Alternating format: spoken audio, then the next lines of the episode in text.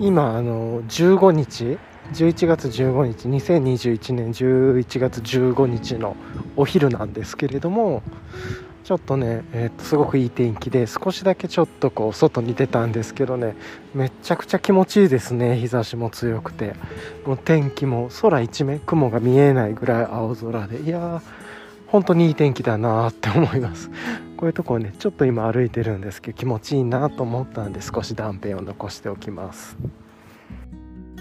今えっと、まあ、夕方から夜にかけてる時間で、えっと、WCB さん、ウエストコーストブリューイングさんの、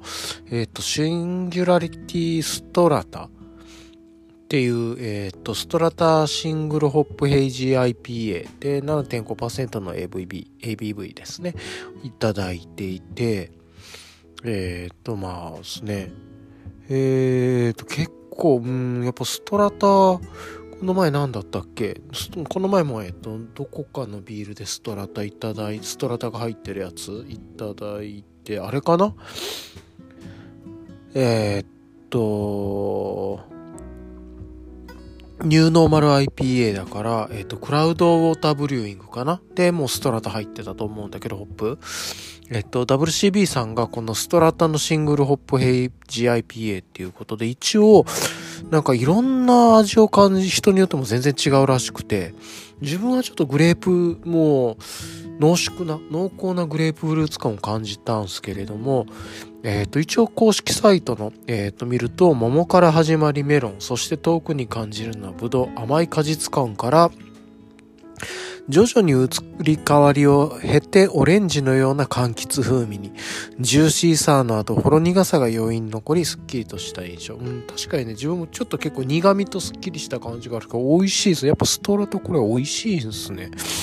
全然ね、今まであんまり知らなかったんですけど、うん、なんか人気が出てるのがわかる感じがしますね。絶え間ない努力と偶然の狭間、常に邁進しているものにこそる奇跡。個性爆発ホップの大爆発に大発見に目を輝かせデュードゥサインたちは研究員たちは新たなビールの誕生を祝うのであったうん。まあなんかいつものストーリーですけどね。えー、っといや美味しいです。もうペロッとこう飲んでしまうというか。うん。ちょっとこれはすごい美味しいですね。はい。チューリップでいただいて、うん、確かにちょっと奥にライチ感みたいなのもあるのかな。チューリップでいただいて、えー、パイントでいただいたんですけど、美味しくいただきました。はい。いやいや、美味しいです。えー、っと、今日はね、2021年の11月16日火曜日の早朝です。雲はね、結構今日なんか空曇り空っぽいですね。うん。まあ、雨が降るっていう予報はなかったんじゃないかなと思ってるんですけれども、ちょっと曇ってるなっていう感じの雰囲気ですね。で、少し風もあるって、まあ、なんか温度的にはちょっと気持ちいい、涼しい気持ちいいぐらいの気温ですね。ちょっと今、あの自分ちの、えー、っと、まあ、不要なものというか、もうこれ人にお譲りしてもいいかなって思っているものを、えー、っと、引き取ってくださる方っていうのがいらっしゃったので、もうそれをね、今ちょっと持って行ってるんで、それ袋に入れてるんで、ちょっと大きなものだったんで、えー、っと、こう、カシャカシャカシャカシャビニールが擦れる音が 聞こえてるかもしれないんですけど、すいません。はい。っていうところと、あと、気温ですね。今の気温が、17.2度。で湿度が55%っていう感じですね。もうちょっとね今まだ出たばっかりなんで部屋から。もう少しえー、っとあれかな。したら、えー、と状況変わるかもしれないです。はい。そんな感じで以上です。今うっかりマスクを忘れてることに気がついたのでちょっと一瞬まだ出たばっかりなんで取りに戻ります。あの忘れてた原因は昨日マスクをですね洗ってベランダに干してて多分そのままベランダに今干しっぱの状態だからだなっていうのを思い出しました。だからあの撮る時にマスクが見えなくて、まあ、いつも玄関に置いてるんですけれども玄関に下げてるっていうんですかね扉のところになんかそこにマスクがなくてそのまま気が付かずにっていう感じでちょっとなんかこうポカをしているっていう感じですね。アホですね。はい。ということでちょっとポカをしましたが今マスクを取りに戻ってまた、えー、と出てきてます。えっ、とねちなみにまあマスクで言うと何のマスク使ってるかっていうと自分はアウトドアリサーチの、えー、とこうマスクを使ってますね。これなんかねすごく、えー、と耳にかけ心地も良くてで鼻とか顔周りにもちょっと結構フィットするんですね。で形も割といい感じで大きくて。でそれにえっ、とねこれのいいところがあのフィルターを挟めれるんですよ。でアウトドアリサーチさんの専用のフィルターもあるんですけれども日本のねメーカーさんからもいろいろマスク用のフィルターっていっぱい出てるんでそのフィルターを入れてプラス、えーと、自分はその中に、えーとその上っていうのかなアウトドアのリサーチのマスクがあってで次に、えー、っとこうフィルターを入れてその上から普通の、えっと、なんですか紙のマスクっていうんですかね。いわゆる普通のマスクというかあの使い捨てのっていうのを挟んでます、まあ、そういうのがねフィルターとマスク全部挟めて使えるんでで耳元痛くなくてね柔らかくフィットしてっていう感じでかなりこうつけてて耳元もしんどくないし使い付け心地も悪くないしっていうことでまあ結構気に入ってこれずっと使っているちょっと複数持ってるっていう感じですね。で昨日ちょっとなんかいい天気だったんで複数とも全部洗っちゃっていつもはこう 何て言うんだろうこうローテーションさせて洗うやつと洗ってないやつをこう入れ替えるんだけれども洗なんて前に洗ってたやつと洗うやつっていうのかな。だからなんだけど今回なんか昨日パッと思いついてあもう今日は出る用事もないしいい天気だからマスクでも洗っとこうと思ってね歌丸でファーっとお湯で洗ってっていうのやってそのまま忘れてました。夕方に撮ろうと思ってたんですけど昨日忘れてましたね。っていうところで忘れてたんですけどまあそんな感じで結構ね気に入ったマスクを使いながらいつもこうやって出かけてるっていうのはありますね。いつものレイヤリングでこういうことは言ってないんですけれども。はい。そんな感じで。あ今日ちょっとやっぱり寒い感じがしますね。えっ、ー、とね、今で13.1度で湿度が67%になりました。うん。まあ、ひんやりとしてるっていう感じなんですけれども、じゃあね今日もいつもの安定の、まあ、レイヤリングの話をしたいなと思ってるんですけど今日は、えっと、完全にいつも通りに戻りましたえー、っと何かというとトップがまずあのベースレイヤーが大和道さんの100%メリノライトジップかな？なんかあの、ちょっと名前間違えてるかもなんですけど、こいつも覚えられないんですよね。なんかまあとりあえずあの薄手の長袖のメリの100%で胸元までジップがついてるやつ。別にジップついてなくてもいいと思うんですけれども、ちょっとしたね、こうベンチレーションの時に使えるかなと思って、まあ今年出たばっかりだしっていうところもあって、いくつか持ってるんで、なんかずっとなんとなくこれを今年は使ってるなっていう感じです。はい。他にもね、えっと、100%メリノ系の、あの、薄手の長袖と、あともう一つ中厚手のも持ってるんで、いろいろと、まあそういうのも、あの、ちょっとね、いろいろとこれから寒くなっていったら変わっていくかもなとは思いつつです。はい。で、その上から、えっ、と、大和道さんの、同じく大和道さんのアルファベストですね。これが優秀でっていうところで、でこれがすごく優秀であったかいんで、え、ー、とね、今ね、今日の今の季節でも、えっ、ー、と、UL シャツを着てますね。まあ、重さ 50g 台、60g 台の、あの、超軽量の、えっ、と、シャツっていう感じですね。はい。いや、あったかい、あの、寒くはあるんですけど、やっぱこうやってね、歩いてるとだんだん体もポカポカしてきてあったかくてっていう感じですね。はい、で下ですね下ボトムは、えー、っとこれも山と道さんのライトアルファタイツに、えー、っとライト5ポケットパンツを履いてるっていう感じで今日全身山と道さんですね。はい、でファニーパック Hyperlite Mountain Gear でっていう感じです。はい、でさっき言ってた通りねあのマスクがいつも言わないですけどアウトドアリサーチのものでっていう感じですね。ちょっと手の甲が寒くなってきたのであとグローブつけようかなと思います。はい、まあ、こんな感じで今ちょっとボタンを閉めてあの UL シャツのボタン閉めて歩いてるんですけどちょっとずつ少し熱く体がの中が温まってきたりちょっとずつちょっとこうボタンを開けながら温度調整しつつ、えー、とこのままね、まあ、人通りが全然少ないこの気持ちの良い散歩道を歩いていこうかなと思います。はい。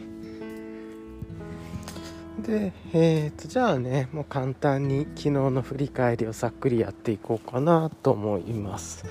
昨日はね、えっ、とまあ、まずルーティン守ろうとしたんですけどちょっとドタッとなったところもあったりして、えっと若干できてないルーティンとかもあったりしましたが、まあ、それはそれでよしとしてっていう感じにしました。気持ち的にはね。何でも切り詰めてもちょっとしんどいんでそのできてなかったっていう気づきが得られることだけでも自分にとっては大きいかなと思ったりしてます。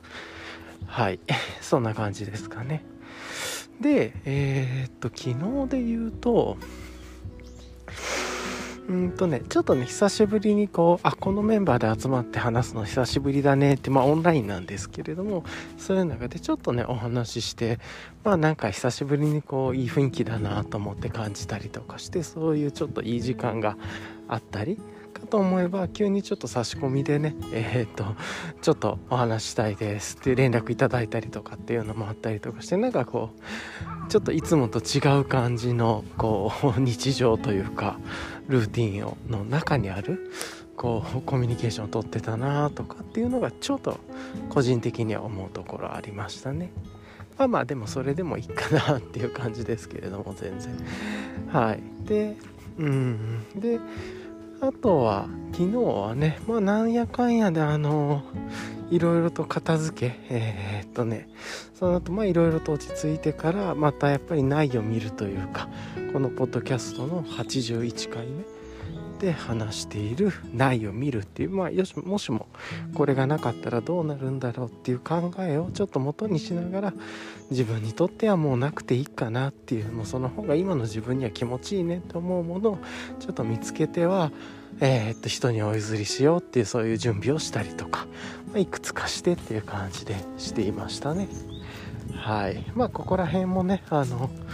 どんどんね物とかもね減らしてちょっと執着も減らしていきたいっていうのもあったりその分空間が広く使えるっていうのもありますからね。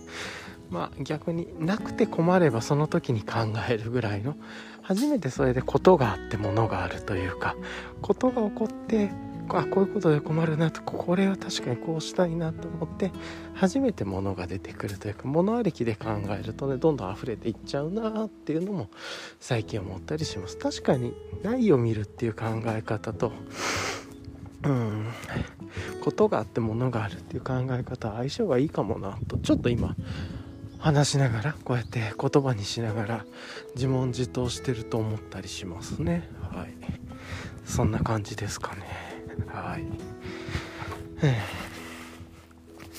でまあなんかそんなことやってるとね意外とちょっと時間とかも過ぎたりしていて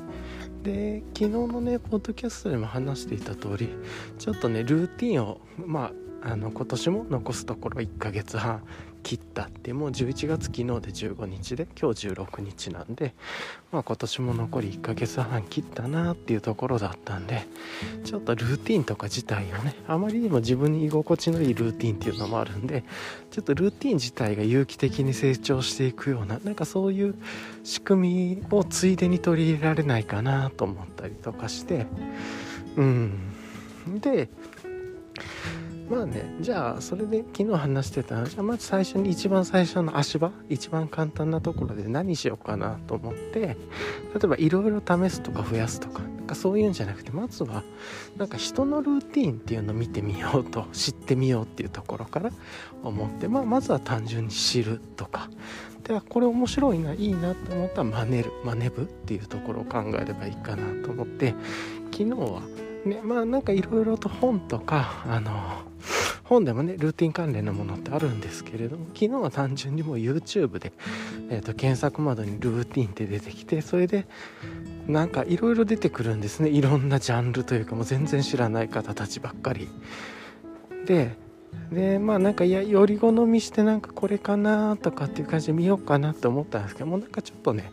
そういうのを意識せずに上から見ていこうかなと思ってこれから。なんで、まあ、まずはルーティンって入れて一番上に出てきたものっていうのを見てみたんです。でも絶対に自分が見ない動画っすよねっていう感じだったんですけれどもえっ、ー、とねそれはなんかね多分小学生か中学生ぐらいの人の YouTube チャンネルなのかな。でその人が中学生かな制服着てたんで。うんぐらいの。その方がえー、っと学校から帰ってきて寝るまでっていうのかな。どういう日々まあどういう過ごし方をしてるのかっていうのを一応ルーティンっていうお題でまあそのその人の日常みたいなのを切り取っていた動画でしたね。10分か15分ぐらいだったんですか。まあ全く自分では絶対に見ないジャンル。で 人というか。でもねうんで、まあ、学校から帰ってきてからえっ、ー、とまあ手洗いをしてちょっと思い出すと。でカバンをねなんか置くとあの部屋に持って上がらないからまあ部屋に別に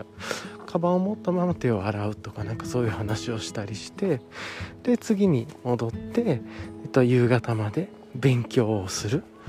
っていうところで、まあ、まずは一番嫌なことをやるっていうことで勉強頑張って夕方の5時まで勉強するって言って勉強してでこれ結構あいいなと思ってなんか時間を決めて一番嫌なことを先にやるっていうようなねなかなか、うん、宿題っていうのかな勉強っていうのをやってて。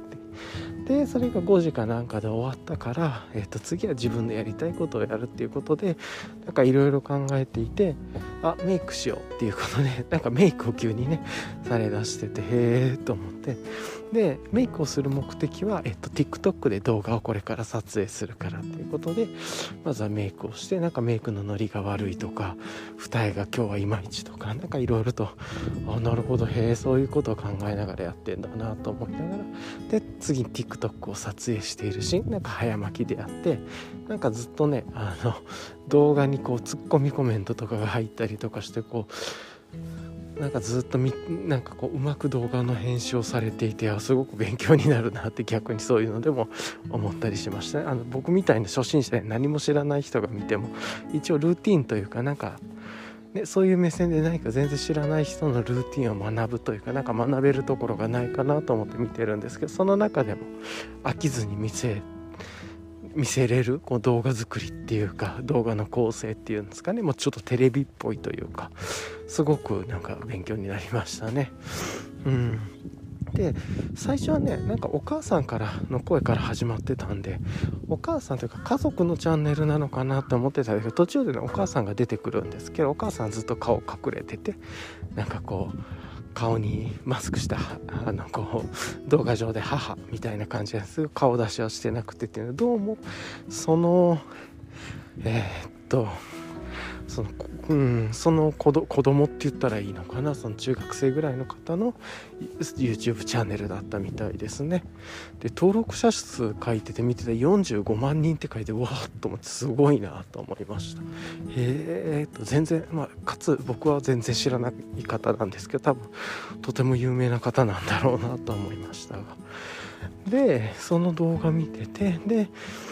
ね、その TikTok の動画を撮ってるとことか早送りをしながらちょっと風景を見せてくれてで終わってからご飯のお手伝いするっていうことでご飯行くともうほとんどお母さんが作り終わってたからなんか最後卵スープに卵を流し入れるとかなんかそういうねまあ要はあのまず勉強戻ってきたら手洗いして勉強して嫌なこと先に終わらせて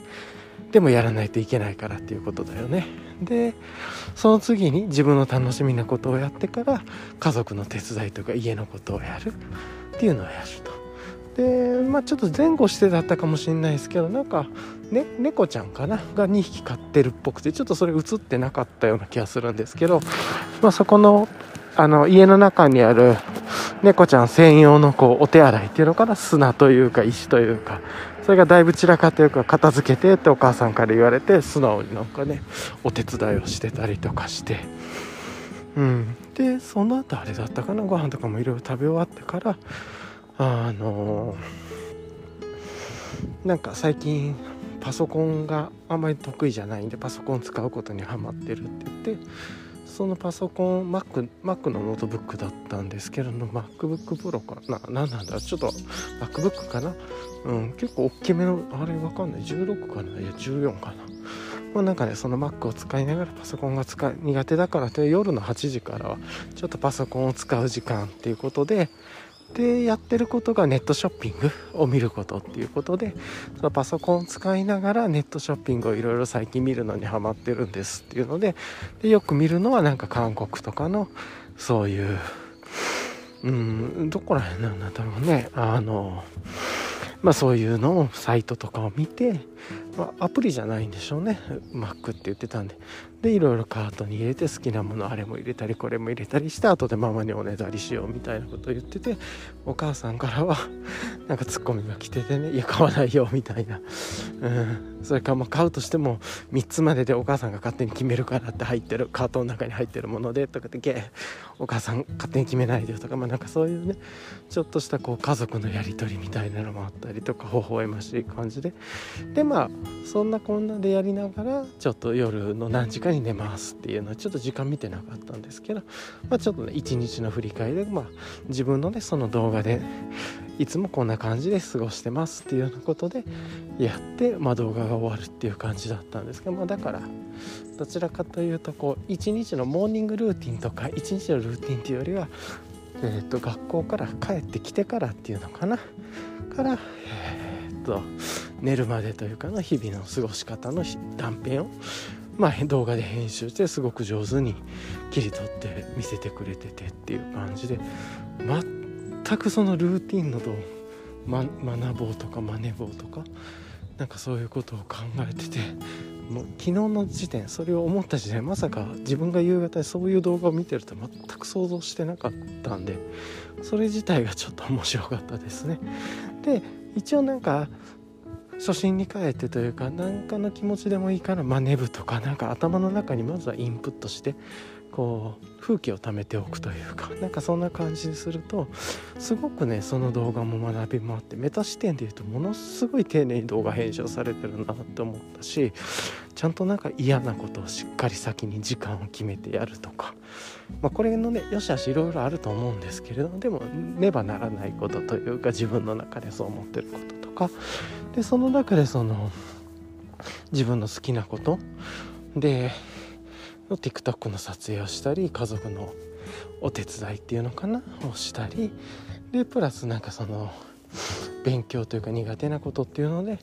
プラスなんか趣味に近いことを混ぜ合わせながら楽しみながら苦手なことに触れておくっていうなんかそういうところとかっていうのを日々やってるっていう。まあもちろんそれはねいつもいつもルーティンでやってるわけじゃないと思うんですけれどもそういう風にして過ごしてますっていう感じでなかなかねあのすごくいろんなメタ視点でもされてる考え方とかでもものすごく自分は学びがあったなと。まあね、すぐにそれを何か急にじゃあこれやってみようって1日1個ずつそこから取り入れるとかそういうことを自分はまだやるわけではないんですけど、まあ、こんな感じでね10分15分ぐらいの動画だったら1日1個ぐらいは見れそうだなと思ったんでしばらくはあのルーティンを真似ぶというか、まあ、まずは学ぶというか知るっていうか見るぐらいのところから、えーと、ちょっと人のルーティンを見てみようかなと思いますというところですね、まあ、このまま普通に 明日その次の下に出てきた動画を明日というか今日かなは見るのかなとか。まあなんかそんなことを思いつつあとはねなんかあのそういう意味でもうちょっとこう学習系で言うともうちょっと世界の偉人とか今のこうトップランナーの人っていうのがビジネスリーダーとか例えばそういう人たちのルーティンを紹介した本とかもね。あそうそうそう。最近は出たりとかしてもしかしたらその辺りもちょっと本も買うかもなとか思いつつなんですけどまあまずはちょっと継続できる範囲で自分が楽しみながらでこうやってメタ視点で学びがあるなって思いながらちょっとやれることやってみようかなと思いました。はい。まあそんな感じですかね。結構ね意外と思いついたことだったんだけど学びがあってしかも、まあ、動画なんでね見てるだけだと10分か15分で終わるっていうのもあってまあ、気持ちも楽に、えー、っとさっと取り組めて足場がすごく低い足場なんだけど高くまで登っていけそうななんか継続して長い期間その場足場を使えそうななんか良いルーティンの見直しの仕方の一つ、まあ、きっかけになりそうなことを思いつけたなと思ってやっぱりなんかすごくね簡単なレベルからいくっていうのは自分に合ってるなと思いつつですね。はい。でちょっとね2本目の動画とか見るのはしんどいなと思ったんでそういうのは見ずに1本だけ見てっていう感じで終わりました。はい。ちょっとね寒いんで一旦グローブつけようと思います手が。はい。はい。ということであのファニーパックからあそうそうそう。あのさっきね、うん、そうそうそう、ファニーパックの方から、えー、っと、あれかな、アンサー4の、えっと、グローブ薄手のすごく気に入ってるねつけ心地のいいグローブ今取り出して装着しました。あの薄手なんですけどねなんかこうあったかいなーってふわっとこう寒くなくなるという感じで好きなんですねこれ。であのまあいつも言ってるんですけれども自分の好きな親指と人差し指が開くグローブで薄手のグローブであのスマホタッチ対応ではないんですけどここ開けて触れるっていうのは自分ねどっちかというとこのこの2本の指が開くグローブがすごい好きいろいろ細かいことできるから好きなんですよね。うん。っていうところで今これをつけてちょっと寒くなってきたんでね手が、えーと、取り出したっていう感じちなみに気温が12.1度72%ですね湿度。だいたいねやっぱりね1週間ぐらい前はこの辺りの気温が15度以上とかあったと思うのでやっぱり下がってきてますね温度っていう感じは。徐々に徐々に冬に向けてというか昨日一昨日もねすごく、まあ、日の落ちというか日の入りが早くてもう17時前には日の入りになってるようなイメージというかだったんであ空が綺麗今。ねあのそういうところで感じたりしてますね。はい。じゃあねその後えっ、ー、とで言うと昨日起こったことで言うとまああの普通に朝入りコーヒー飲んだり美味しいなとか思ってそういうことはいつも通りやってるんですけれども他で言うとですねえっ、ー、と昨日はいろいろと荷物がいくつか届いてっていう感じででそういうのを受け取ったりとかあとはそういうルーティン動画とか見てでちょっとゆっくりしていろいろとね内容見るで部屋の片付けしたりまあ一応自分のやるべきこともいろいろやったんでちょっとゆっくりしようかなと思って多分ルーティン動画見る前ぐらいからだったかもしれないですけど一応ちょっとクラフトビール1本だけね開けてっていうのでえー、っと昨日は多分この断片の一番最初に入ってると思うんですけれどもウエストコーストブリューイングさんのえっ、ー、と、シンギュラリティストラタっていうやつかな？ヘイジーダブ、ヘイジーダブル IPA だったっけな？あちょっと忘れちゃう。細かいとこは忘れちゃいましたけど。で、ストラタ、ホップストラタ使ってるやつ美味しかったです。なんか、あの、公式の YouTube 動画では、なんかその、WCB さんの方がお二人お話しされていて、で、なんか、その方たちは詰めて1日目のやつを飲まれてたっていうやつなんですけどなんかこう飲む人飲む人が感じる味が違っていてすごく不思議なものっていうところで、うん、自分もね前回えー、っと何だったっけ、えー、っとクラクラウドウォーターブリューイングだったかな？のニューノーマル IPA っていうこれも DDH だったと思うんですけどヘイジ IPA でえー、っとストラタ？えー、っと何だったっけな？シムコとスタラタだったっけな？うんのモザイク使った？あシトラとストラタだったっけな？あのシトラタね。を使ったやつあっさり美味しくてジューシーでってジューシー柑橘あっさりみたいな。でまあその今回は WCB さんはえっ、ー、とストラタ1本のシングルヘイジーみたいな感じですけどまあすごく美味しかったですね。まあ美味しいなと思いながら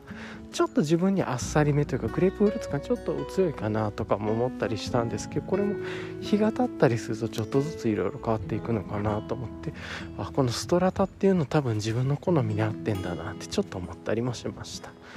はい。で多分これね断片で入れてるんでもちょっと今深くは話さずっていう感じでいきたいなと思うんですけれども。でね、まあ、そういうのをちょっと飲みながらゆっくりした気分でさっきのルーティン動画を見たりとかして。でその後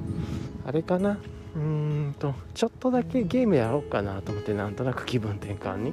新「新女神転生5」をちょっとね30分か20分15分ぐらい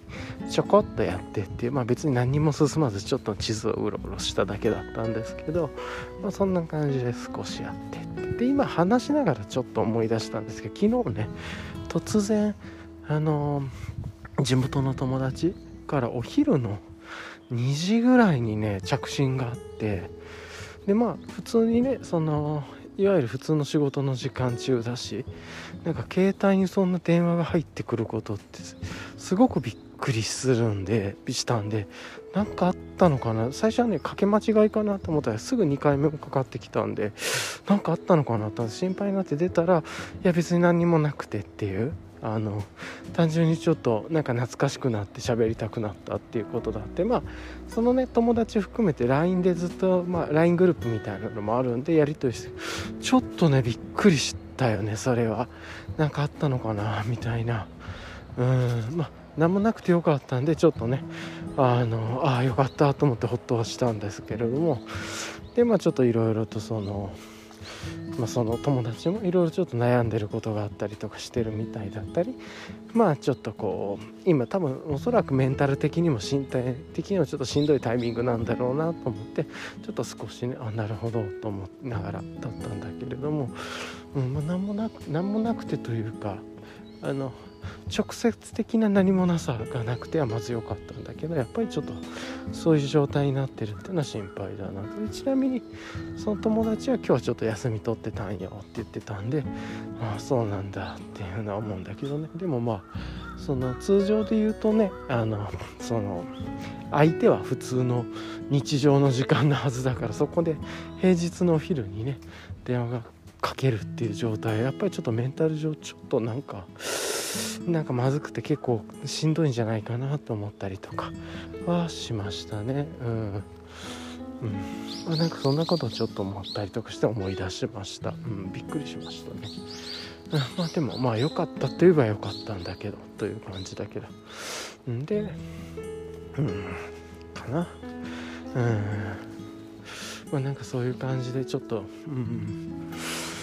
まあねその彼もあの他のその後 LINE で友達の LINE グループでやり取りしててなんか今週末とかかな？えっ、ー、とちょっと実家実家というか家に家族の元に戻るよっつって今単身赴任でねえっ、ー、と出ているんでまあそれ週末に戻るよとかって言ったりとかしていて。まあなんかねそんなことやり取り見ながらだったんだけどそうそうそう。だけどちょっとねうんそうびっくりしたなと思ったっていう感じかな。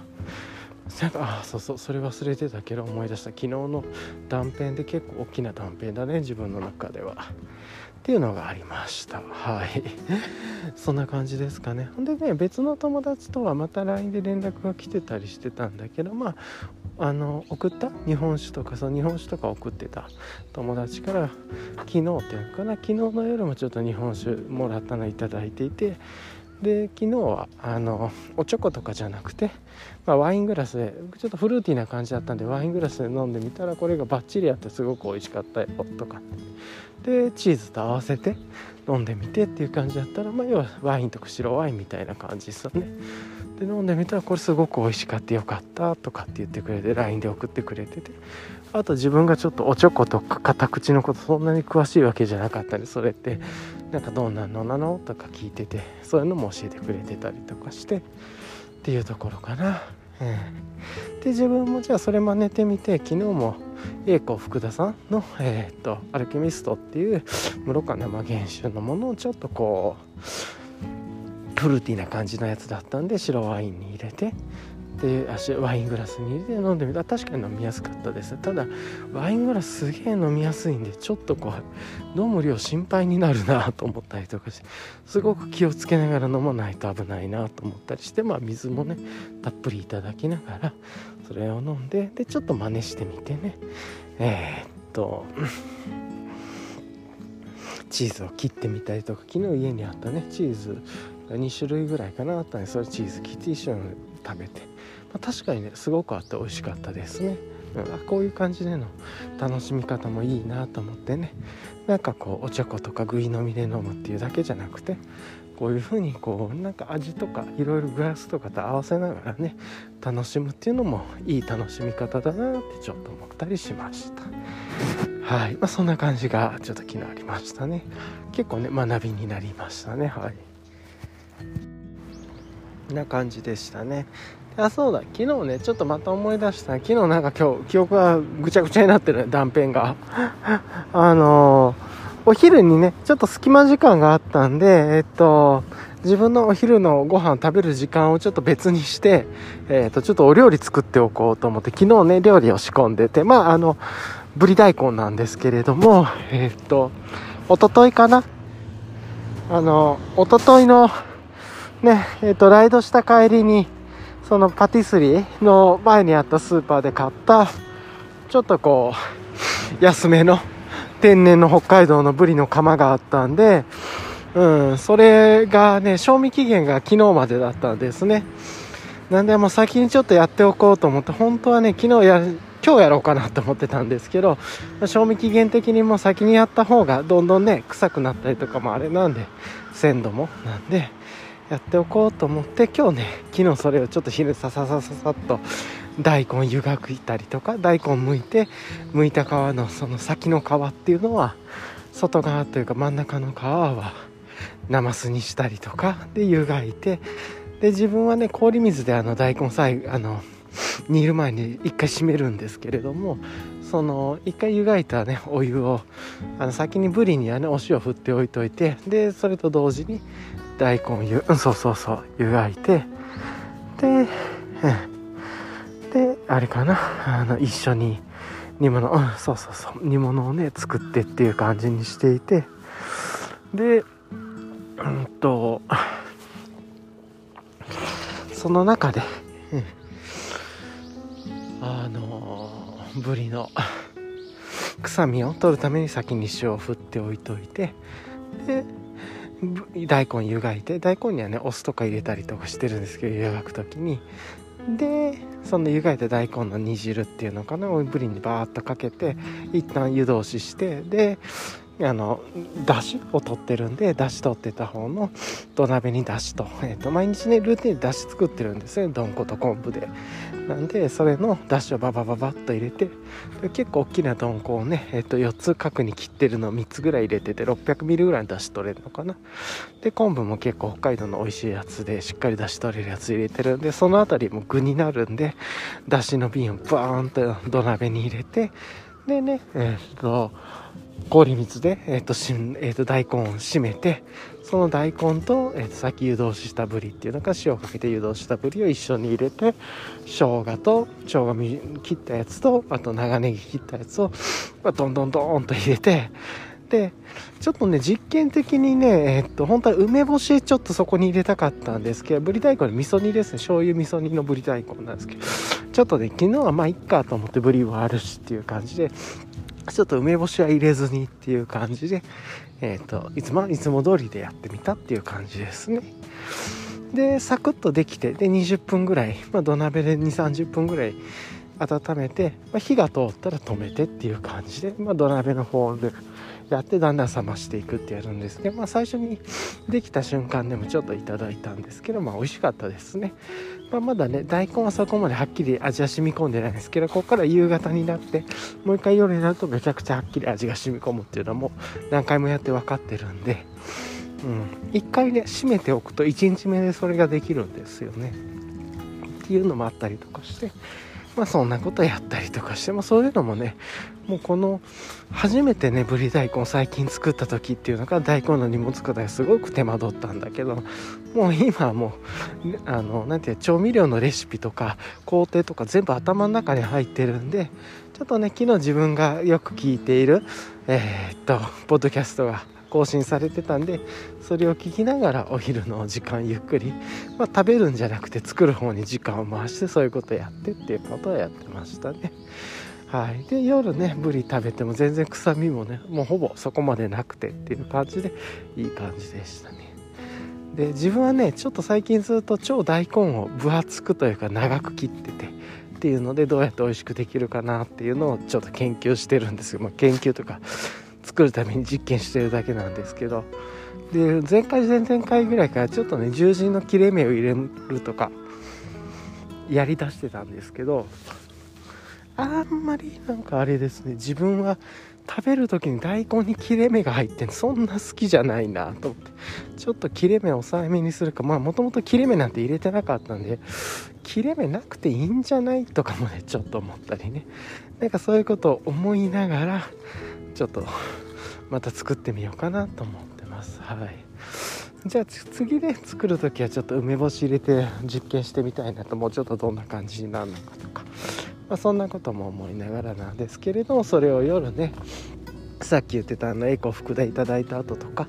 そういうところでそのぶり大根温めて食べたんですけど、まあ、新鮮なねケールとかと一緒に。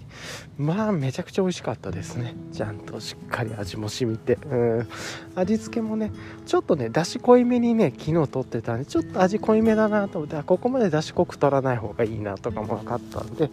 まあいろいろねいつもやりながらなんですけど料理と本当に仮説と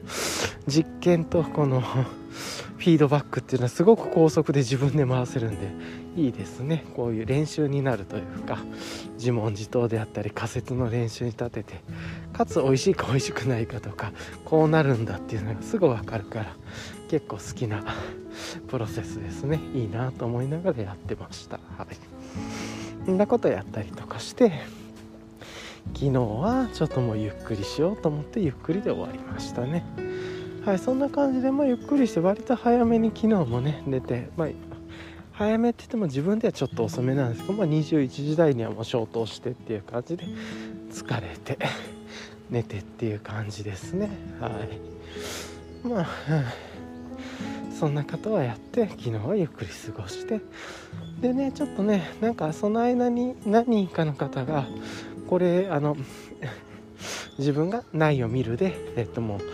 いいかなってって手放そうと思ったものをいろいろとねコミュニケーションを取ってくださってる方がいていろいろとね、えっと、こういう状況だからいつぐらいまでにとかなんかこういういろんなことをおっしゃっていてこんな時に、えーと、こう使いたいんだけどとかっていうのに、まあ、そういうのやり取りにお答えしたりとかしたらちょっと時間もかかったりとかしてねこれはだいぶ前に言った通りあのアテンションエコノミーというか結構通知を自分の時間に受けるか受けないかみたいなのもあったりするなと思いつつまあねそれでいろいろとえっとその方のご要望も分かったんでじゃあそういうことも考慮してじゃあこういう風にしますねってやり取りをしたりとかしてちょっと疲れちゃったんですけど自分はそういうの苦手なんでやり取り。いろんな人の意見のねわーっと一方的に聞くとちょっと疲れちゃうところがあるんですけれどもまあそれもね少しちょっとうんまあこれも一つの練習かなと思ってどうコミュニケーションを取ればいいんだろうとか思いつつなんですけど、まあ、そういうことやったりして昨日はちょっとね若干少し疲れ気味だったのかな。そういう意味で突然ねなんか急にお昼に友達から突然電話があったりとかしてびっくりしたっていうのもあったしなんかねそういうことがいろいろあったなというのが昨日の断片ですね。断片たちで、うん、はい。まあでもなんか思ってルーティン改善するのどうすればいいのかなと思って一つなんかあの他人を真似ようというかで真似るためにはまず最初にどういうのがあるのか見てみようぐらいから行くっていうのはルーティンだけじゃなくてねいろんなところのメタスキルで絶対に使えるこれ振り返りをしようと同じぐらい メタ的に強い価値観だなっていうか思考のプロセスだなと自分は思ったんでこれはちょっとね自分に取り合いやすい足場だなと思っていい方法を見つけたなと思ってちょっと徐々にねここからどうなっていくかっていう変化はあると思うんですけれどまあいずれねだんだんいろいろ分かってきたら見なくなったりもう次の先に行く。じゃあそれを中からまとめてやるとか見てきたルーティンを振り返るとかね。そういうこともあると思うんですけれどもまあ1日1本見たら 1, 1週間で、ね、7本見れるわけだしっていう10分15分ぐらい。で YouTube とかもね あの早送りというか再生速度変えたりもできるのでなかなか便利だなとか。あとはねそういうので言うと国内だけじゃなくて海外のルーティンとかもね見ていったらいろいろ面白いんだろうなとか思ったりしていろいろとちょっとそういう広がりをつけられそうだなと思ったりして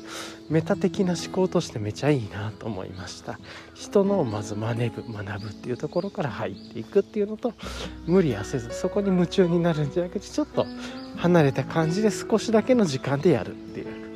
なんかこれぐらいが自分にとってちょうどいいメタスキルになる足場だなと思いました。はい。そんな感じですかね。はい、一旦ね、昨日はそんな振り返りで終わりたいと思います。はい。でね、今日の予定なんですけれども、えー、っと、あれかな。まずはね、えー、っと、さっき言ってた通り、まあ今日の若干振り返りも入ってますけれどもさっきねそのいろいろと昨日やり取りされしてた方たちに対してまあ荷物を朝起きていろいろちょっとやることだけやってでそれでこの散歩に行くついでに発送してっていう感じで、うん、やってきてであとあれかな。ちょっと今海外の方とやり取りして連絡が途絶えちゃったんでまあ時差とかもあるだろうからまあいっかと思いつつなんですけどそれが今日あたり多分またやり取りが来るだろうからうん。それをやろうかなって今日思ってるのとあと今日3週間に1回のね体のメンテナンスの日って決めてるんでそれを、えー、っとお医者さんの方に歯のクリーニングとかを見に行ってもらう見てもらうのとあとはあれかな。えー、っと内科で血液の検査結果が返ってくるんでそれを見て、まあ、自分で認識するというとまた血液取ってもらって定期的に自分の体の中の状態っていうのをチェックをかけていくっていうのをやりやろうと思ってます。はい、そういうところでやってっていう感じですかね。で若干今日ねいろいろちょっと自分の予定のに調整とかも変わったんでその辺りでちょっとお医者さんのね時間とかご相談させていただいてちょっと予約時間を変えさせてもらったりとか。で今後ね火曜日のちょっとルーティンいろいろ時間コントロールがつきやすくなりそうだなと思ったんでちょっと今まで入れてた病院の予約とかそういうのも若干ちょっといろいろと時間の都合ご迷惑かからない限りで、えー、とちょっと変えていこうと思ってっていう感じで若干ちょっと自分のコントロールがまたしやすくなったり一つ嬉しくはなってますね。コツコツコツコツ意識的にやってることが実を結んできてっていう感じいい感じになってきてますね。はい。というのがまあ火曜日のルーティンかなと思ってます。はい。っていう感じです。あとはね今日一応なんかいろいろと物がまたね今日も届く予定で今日おそらく Garmin の、えーと、 Instinct Dual Power かな？のタクティカルが届く予定なんで、まあ、そういうのの使い方とかちょっと見たりとかするんだろうなとか。まあ、あとはなんかガラスフィルムとかそういうのも買っといたんでそういうのも貼ったりとかしてっていう感じであとは実際に Instinct の使い方を覚えてちょっとまずはこのね散歩から地点を決めて散歩に向かうみたいなことをやってみたりとかそういうことも絡めてちょっといろいろその地図がなくても方角移動ができるようになるスキルっていうのをちょっとこう身につけられたらいいかなって思ったりとかしたりとかしてますね。はい。なんとなくですけれどもね。はい。な、うん、自転車のライドとかの時もしんどいんですよね。なんかナビ見ながら行くとか。なんかもうちょっとざっくり楽しく行きたいなというかセレンディピティというか。なんだかざっくり見ながらこの辺りこう行こっかなぐらいの方で目的地とずれてるよぐらいでやる方が自分はちょっと楽しそうだなと思ったりしてね。はい。とかも感じたりしてっていうところでちょっとガーミンを珍しくなんですけど久しぶりにちょっとそういうのを手に入れようかなって思ったっていうところがありました。はい。そんな感じですか？あと他にもねいろいろとちょっと UL 系のものとかもいろいろ届いたりとかするみたいなんで、まあ、その辺りも楽しみにしてっていう感じで思ってます。はい。以上ですかね。はい。でまあそれ終わってからまた今日もねさっき言ったルーティンの動画1本見てとかそんな感じかなと思ったりあとその日本酒の友達と話してたら彼はね昨日僕は今日休館日だなとかって言って昨日言ってたんであ休館日っていうルーティンもいいよねとかちょっと思ったりとかしたりとかして。なんとなく今日はちょっといつもよりもねこれからルーティンが回しやすくなる火曜日時間のイニシアチブがちょっと取りやすくなったんでそれが嬉しいなっていうのはまず第一ですね。で今後の火曜日のちょっとこう予定とかのプランをちょっと立て直そうかなと思ってるのが2つ目でっていう感じで思ってます。はい。そういう意味で言うとちょっと病院に行く前に他の病院の予約状況とかもいろいろ調整していこうかなって思ったりもしますね。はい。そんな感じです。あとはね直近の予定っていう感じではないんで、まあ、まずはなんかちょっと今静かな凪のような時期だなと思って過ごしたいと思います。以上です。はい。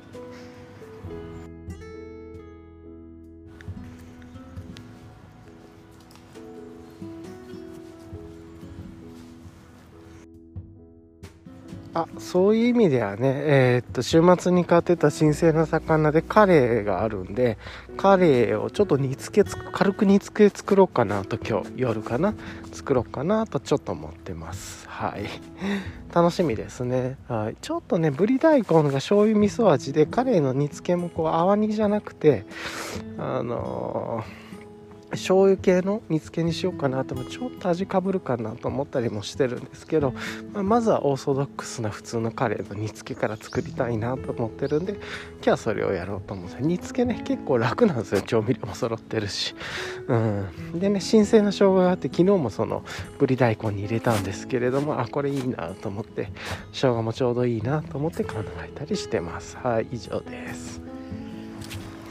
じゃあ、ちょっと今日の自問自答する練習なんですけど、今ね、最近やっぱりちょっと落ち着いてて、なんかそこまでいっぱい今自問自答したいなとかって思うところがたまになかったり、なかったりって言ったら変ですけど、まあ、昨日はね、ルーティンを有機的に変えていくことってどうすればいいんだろうっていう自問自答してたんですけど、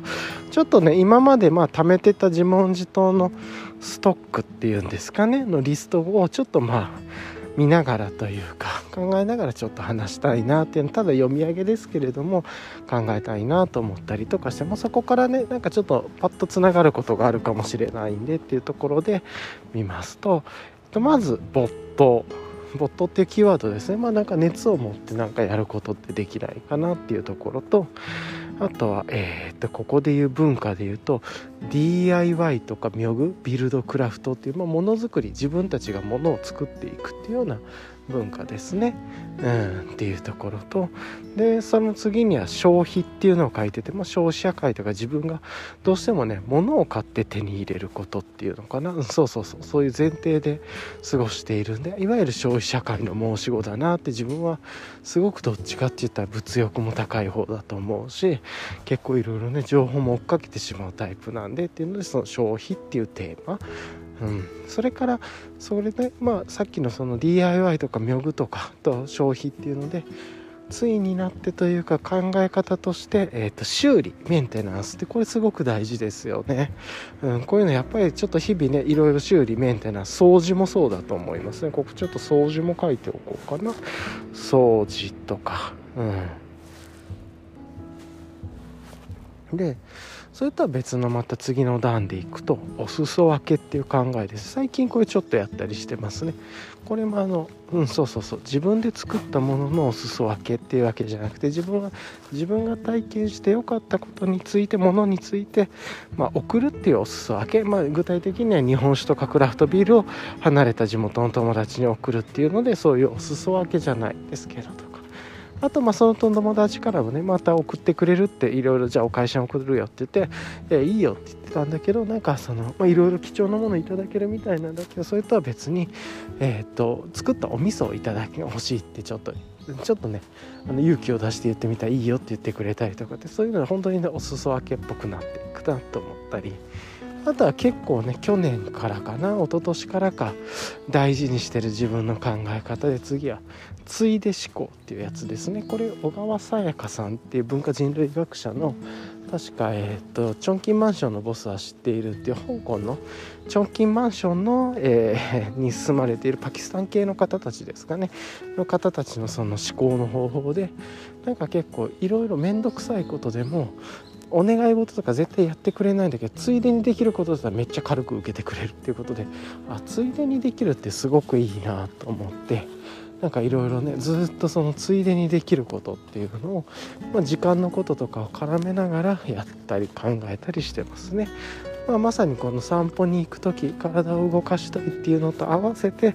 ついでに、え、っと自分が不要になったものを引き取ってくださる方に発送するとかこれもついでにできることだなと思ってルーティンと組み合わせていったりとかしていってます。うん、そうそうそうそうそう。なのでこの辺りがねちょっといろいろと強力にできることだなって思ったりあとまた次のトピックで言うと言語化っていうのもありますね。言語化はうんこう自分で言葉にするっていうことなんだってけれども、まあ、そうやって言語化をすることとかですね。ちょっとここ今思考弱いですね。それからその次では見ると、まあ、結構こんな感じわーっとあるんですけど次は問いを持つこと、まあ、そもそも何でだっけとかこれって何でなんだったっけっていう後で多分出てくる仮説とか問いを持つことっていうそもそもやっぱり問いを持って考えていくこと。で自分で観察してとかそういうことがあるなで最近ね結構こういろいろと物をつまあ買ったりとかストックをしておくとかっていうと蔵を持つことってすごくいいなと思ってフィジカルで。要は食料の保存庫であったりとかえ、っとまあいつも使うものがまあね例えばセールのタイミングで買い買いだめって言ったら変だけどもどうせいつも自分がこれを使うんだったらって蔵を持っておくこととか。まあなんかそういう蔵っていう考え方とかですね。でその次には発酵とか食堂とか工房っていうことで、まあ、発酵文化っていうのつながっていくねとかさっきのお味噌作りとかの話もそうなんですけどでそれでご飯を食べることとかものづくりに使う工房のこと。で次が全然違うことが書いていて評価されることって言って結構この辺りもねえっと、自分は今年からかな？去年からか。今年ぐらいから結構いろいろと考えるようになってて人に評価されるって何なんだろうとかっていうことね。っていうことを考えてよくします。結構ぜねあのまあセルフマネジメントとかと一緒なんですけれども評価って何なんだろうなとかどう評価するんだろうとか。なんか一方的な評価って何なんだろうとかその場での評価って何なんだろうとか思って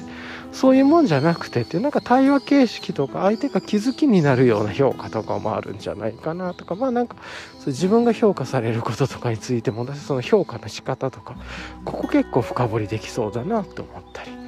でそう考えていくとその評価されることから出たことかもしれないんですけどいやでもその他人の評価とは別で自分っていうのはどう生きていきたいのかとかそもそも生きるって何なんだろうとかあとプロセスについてって書いてるんですけどそもそも何かこう成果を追い求めるんじゃなくてプロセスのつながりが生きることだよなと思ったりしてますね。はいで次の段落で物を作ることっていうのを書いていてうん、これもさっきの DIY とか妙具のところとちょっと関連してるところだね。でもう一つがえー、っとこれ面白いね。なんだ自己紹介って書いてるね。まああのあれかあの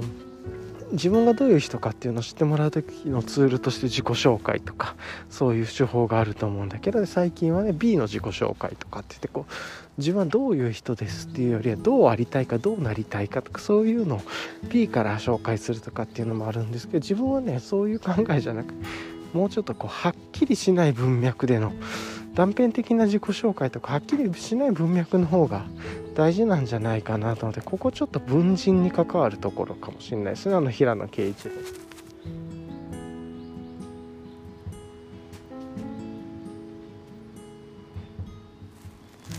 ちょっと文人っていうのも追加しておきました。って思ったら下に書いてますね。文人とリモート飲み会って。やっぱりあの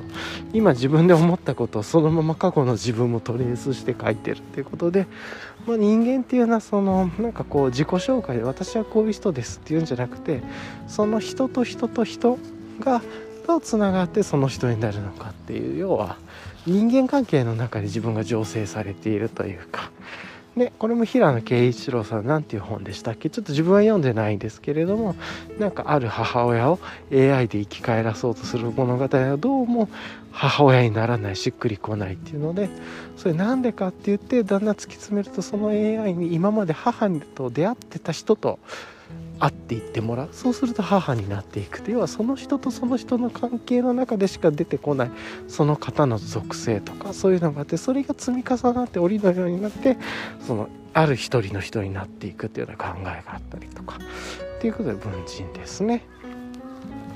であとは、えーと、ファシリテーションっていう考えこれも最近ちょっと自分がいろいろ振り返りとかで気になっているジャンルでやっぱりこうプロジェクトとかね何かをサービスとかでも考えてもこうマネジメントするとかリーダーになるとかそういうんじゃなくてファシリテートしていくこととか要は対話を促したり問いを気づい問いがなんかその人たちの中から出てこないかとかそういう風にするなんかそういうサイクルでいうファシリテーションっていう役割ってすごく大事だなって思ってるっていうところですね。でちょっと話が変わって次は学習する組織っていうところとかちょっとここら辺ファシリテーションとか学習する。だんだんあの対人みたいな感じになってますよね。であと席モデルっていうところでまああのいかに暗黙知をこう共有していってこう連結化していくかみたいなところで野中育次郎さんが持ってる考え方の関モデルで今ねちょうどその25年ぶりぐらいに本がアップデートしてとか新しい新席モデルっていうところで、えっと、ワイズカンパニーっていう本もちょうど読んでるっていうのもあってそういうところの考え方でそういう暗黙知とか形式値とか連結化とか共有化とかって考えるとオンボーディングであったりとかそういう人にものを伝える時っていうのってどうすればいいんだろうって動画とか。まあねやっぱり動画のさっきのあのルーティンのやつもある動画の編集スキル。すごく動画って時間かかるんだけれども見やすかったりするって強力なやっぱりツールでもあるなと思ったりもしてると。で次のトピックであといくつか10個ぐらいなんですけれども早く失敗することってまさにあの自分が振り返りであるとか日々のルーティンでやってることですよね。もう失敗していいじゃんっていう前提で早くたくさんの失敗をしてそのズレから気づきを得ていく。っていうことと、まあ、失敗とかねそういうことで振り返って、え組み合わせて振り返りをすることっていう、まあ、気づいたりねしたり言語化をするっていうことにもつながるっていうとこで振り返り。で他に気になってるジャンルとしてはデジタルウェルビーイングとかアテンションエコノミーっていう要はこのね今の現代のデジタルマーケティングの中でみんなが私のサービスに気がつに戻ってきて私のサービスがいいよとかで通知がパンパン飛んでそれからレコメンドの能力で夢中にさせてっていうのでそれって本当に良かったんだっけっていう問いですよね。でそこで言うとデジタルウェルビーイングっていう考え方とかがあってじゃあそういうので言うともうちょっと考えていく。場ってなんだろうっていうね、まあ、あの昔でワイガヤとかいろんなこう居酒屋とかっていう場もあったりデジタルの場があったりっていうちょっとだいぶ抽象的ですけど場っていう話があったり次健康で出てるのでは睡眠っていう睡眠のことについて自問自答した方がいいっていうようなこととか。あとはこっちはマインドのことで仮説を立てるっていうことですね。まああの観察力とかやっぱりあのルーティンとか振り返りとかにつながっていく問いを持つとか対話とか足場とかここら辺と全部つながることで仮説を立てることっていうのとそもそもじゃあ仮説を立ててそこからも単純にまずは真似てみるみたいな真似るっていうことですね。真似るっていうのは何かっていうのを考えるっていうことで真似てみる、まあ、そこからね真似てみると分かってないことがどんどん分かりだすというか本当に分かってないんだなみたいな。そうそうそう。でそれと全然別に食事管理っていうことも書いてますね。まあ、どうやって自分の食事を管理していったりとか健康的な生活になるのか。まあ要はあの人間の体って食べたものでできてるっていうことなんでやっぱりこの食事ってすごく大事だなって食べないものを決めていくとか。あと一覧性って書いてる。これなんかわかんないね。あのまあパッと見で見やすいって一覧性のことだと思うんだけど。あああれか。情報管理か。食事管理でこうなんかいろんなこうデータとか断片がなってるんだけどなんかそれをこうホワイトボードみたいなあのイメージとしては何なんだ情報の一覧性みたいなやつですね。あの刑事がとか探偵があの壁とかにいろいろペタペタペタペタいろんなものを貼りながら推測していくっていうようなことでそういう一覧性のこととか。であとは自己目的化の話も書いてますね。こうやって記録だけとか記録と振り返りだけやっていくとそれ自体がで、まあ、これ食事管理のこともその自己目的化になってだんだんやらなくなっていくというか。なんかじゃあ習慣を続けるって何なんだろうっていうこととかあとは単にそういう習慣とかを続けたり管理したり食事管理とか記録だけじゃなくてっていうところでアウトプットの関係って何なんだっけっていうところで記録とアウトプットっていう項目を立てていたりあと最後ですねここが最近の多分佐渡島浩平さんの話あの観察力の鍛え方の本からもインスパイア受けてると思うんですけど仮説と記録っていうところで仮説を立ててどうやるかっていうところですね。そもそもなんか記録をするとかルーティンを回すっていうのも一旦仮説を持ってやってみて早く失敗していくのがいいんじゃないかみたいな。なんかねこの辺りをわーっといろいろとちょっとこう自問自答を考える時のストックで立てていったっていう感じで久しぶりにねこういうストックを見直していたんですけど、まあ、多分いろいろ分類とか抽象化とかいろんなところでできたりこう整理はできそうだなと思ったりとかしてそしたら今こういうリスト形式のものもうちょっとこうネットワーク形式とかグルーピングで整理していくっていうのもできそうだなと思ったり整理することがいいのかっていうのもあると思うんですけれどもあとはいろんな気になってるので土壌とかね土とか畑を耕すとかってフィジカルの土のこととかもいろいろ気になったりもしますし、まあ、そんな感じでちょっとね書いてましたけどなかなかねこうこういろいろ自問自答のリストが書いてるんですけれど久しぶりにちょっとそれ見直してねあそうだなって思ったっていうとこはありました。今ねそこから何かっていうわけではないんだけれども何かちょっと自分の気づきになって昨日ちょうどねいいメタスキルでこう真似部っていうまずは真似ていくっていうところで人のルーティンの動画を見るみたいなめっちゃ簡単なところからこれなんかすごく強力なメタ視点だなと自分は思ったんで足場としてすごく軽い足場だなと思って取り入れやすくて軽くて振り返りもしやすくてっていう結構いいなと。でそこから仮説とかね思うこととかもいろいろ自分で考えられたりとかもするんでなかなか良いなと思ったりしたっていうところですね。はい。ちょっとねわーっとあのこれまでそうそうそうそうこれまでの振り返りについての振り返りっていうのかな？をやってみたっていうところ。うんそうそうそうがあるんだけれども、まあ、大体こんな感じかな。おおすごい。大きな白菜と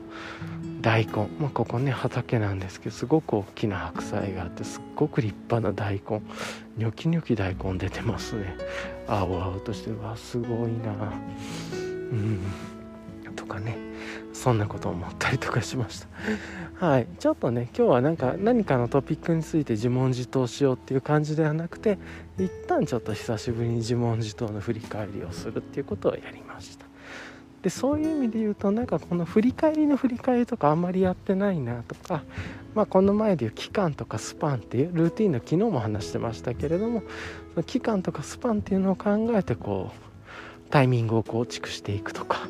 なんかねボトムからトップへとかトップからボトムへみたいな流れと同時にこのこの状況の時にはこういうことをやってとかなんかそういうことも考えられたらいいのかなとか思いつつなんですけれども。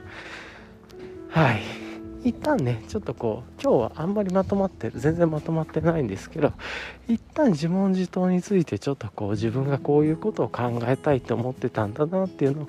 パーッと見てねいろいろとなんか思うこともあったんでまあちょっとね今日は素通り気味でやってますけれどもまたなんか明日からちょっといろいろ考えて何か気づいたことを仮説を持ってやってみるとかちょっと考えたいなと思ったりしました。はい。一旦ちょっとここで一旦切ろうと思います。はい。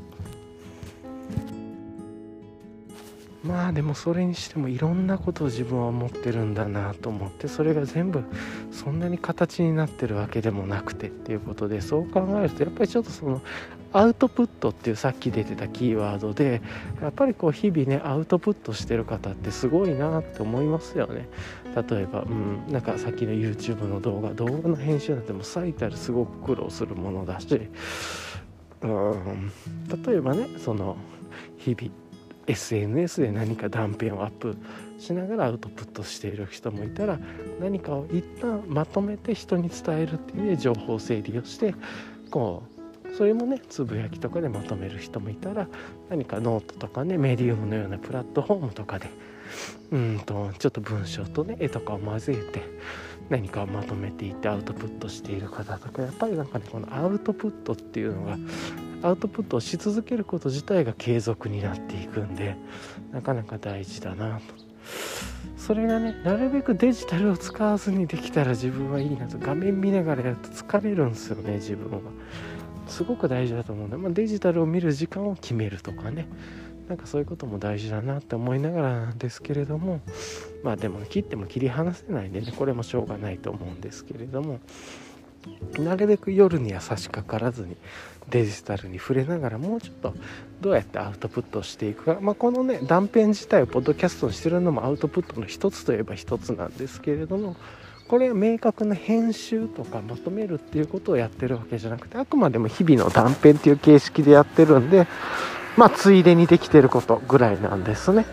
まあ、これもねいろいろ蓄積していて自分で振り返りで使う時にすごく強力なツールになるなとかねあると思うんでまあ簡単だしいろんなツールとか今あるんで楽でやってるんですけどそういう意味でもうちょっと意図的に編集するとかまとめるとかっていうことは大事なんじゃ。昨日もねちょっとその懐かしく3人で集まって話していた、まあ、オンラインで話していたっていうそこでも今までやってきたことの自分の振り返りを3人で言語化しながらまとめるっていう作業をしてたんでそれだけでもちょっとしたこう振り返りを通すと思ってもなかった言葉が出てきたりとかしてその叩きから人に伝えれることになったりとかするのでやっぱりこうちょっとずつちょっとずつ思ってることを言葉にしたりそれをどうまとめるかって考えたりしながらアウトプットのサイクルを作っていくという。そういうのはちょっと大事かもしれないですね。一つ一つまず簡単な層から思ったことを言葉にするとかそれを少し簡単にまとめて他になんか気が付いたことがないかとかじゃあこういうことが言いたいかなとかって考えるとかだんだんそういうねシナリオだったりとかレジュメだったりとかアウトラインになっていって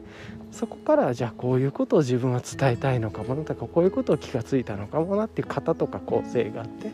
この辺りも何かね、えー、と人に伝える時の型とか真似部っていうのもあると思うんでまずはそういうところから簡単に真似をしていってみてみたいなのも全然いいと思うしやっぱり真似部ってすごく強力なスキルなんだなっていうのも改めて思ったりしました。うんなんかねちょっとアウトプットっていうキーワードは自分のこれからについてはいいかもしれないですねなんとなくねいろんな食事管理のことをやったりとかして結構ねいろんなことが変わったりとかしたんでうんなんですけどまあまだね今ついで思考でこうやってついでにできることで簡単なことばっかりやってるんですけどそれでもねストックとフローで言うとこれがフローでもありつつストックにもなっていくんで今は自分はこれぐらいがちょうど楽だなと思ってやってるっていうのはありますね。ただそっかアウトプットについて考えるっていうのはすごく今のこれからの自分の思考としていいかもしれないですね。インプットして振り返って自分の中でぐるっとなるっていうのとは別で、まあ、ちょうどね席モデルとかのことも考えてるんでどうやって人に伝えるんだろうっていうのをそれをついでに 短くちっちゃくでも楽にできていくみたいなね。で有機的に成長していくというかその面自体が。なんかそういうことちょっと考えたいなと思ったりしました、うん、まあねアウトプットすることが目的になると自己目的化になっちゃうんでそれは別なんですけれども。うん。なんかプロセスの別のことを弾きながらプロセスの途中でアウトプットになってるみたいなプロセス設計がちょうど良さそうだな。アウトプットを目的にすると多分やらなくなるんで。どっちかというとついでにアウトプットをしてるっていうような状態ですね、うん、なんかそういうようなプロセス設計プロセス成果を立てられると自分には合ってそうだなっていうのがこの何年か12年かな3年ぐらいのなんとなく思ってることだったりします。はい。もうちょっとだけアウトプットっていうことについてこれから深く考えていってもいいのかなと問いを持って仮説を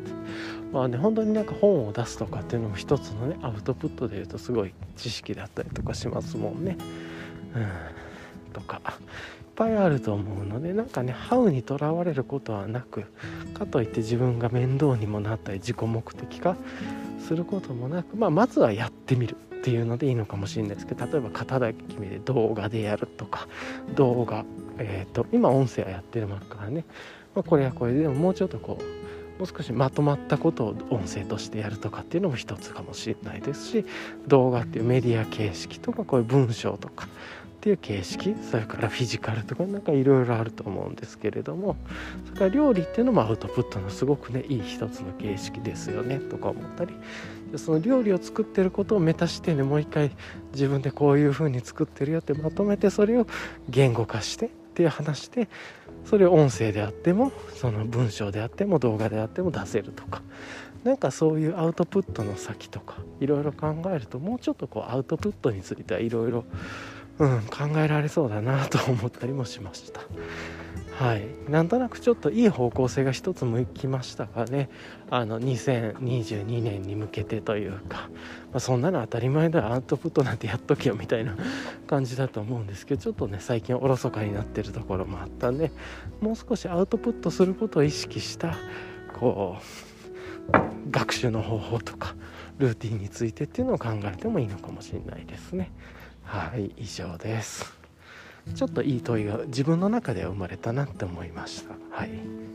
アウトプットについて再度考えるってまあなんかそんな感じですかね今日の。気持ち的に。あ牡蠣牡蠣あ牡蠣じゃないオレンジだ。やっぱりこう秋冬秋になっていくとこう実りの季節というかすごくいいですね。はい。なんかねこっそりアウトプットしていくっていうのはいいかもしれないですね。アウトプットが目的じゃなくて多分そのアウトプットをするまでの過程をちょっと一回整理して思考整理するとか垂れ流すとかいろんなことがあると思うんですけれどもそういうことをちょっと整理しながらそれ自体もこうどっかでこっそりアウトプットしてみるとかじゃあそれって何でアウトプットできるんだっけとかねいろいろありそうだしなんかそのアウトプットが目的じゃなくてアウトプットに至るプロセスっていうのをちょっとまずは学んでいくというかそれアウトプットについてはメタ学習をアウトプットしていくと。そうそうそう。なんかねその辺りがすごく参考になるんじゃないかなとか。でそういうのをどうやって真似てうんそうそうそう。真似られるのかとかね。なんとなくそういうことちょっと考えたりしましたなんかちょっとこうこっそりやるっていう自分の性格に合ってるんでこっそりこっそりこうやりつつタイミングを見てって。だからこのポッドキャストとかと合わせてねなんかもうちょっとこうついでにそういうことがいろんなメディアでやりつつまずは精度低いところからみたいなねそういう感じで言うと漫画っていうアウトプットとかもすごいですよね本当に。ああ。っていうことを思ったりしました。はい。やっぱり物をまとめる整理する考えていく。それで作業として形にしていくっていうその型というかそういうことっていうのはすごく良いなって思ったりします。やっぱりアウトプットを再度考えるっていうこれちょっと一つなんか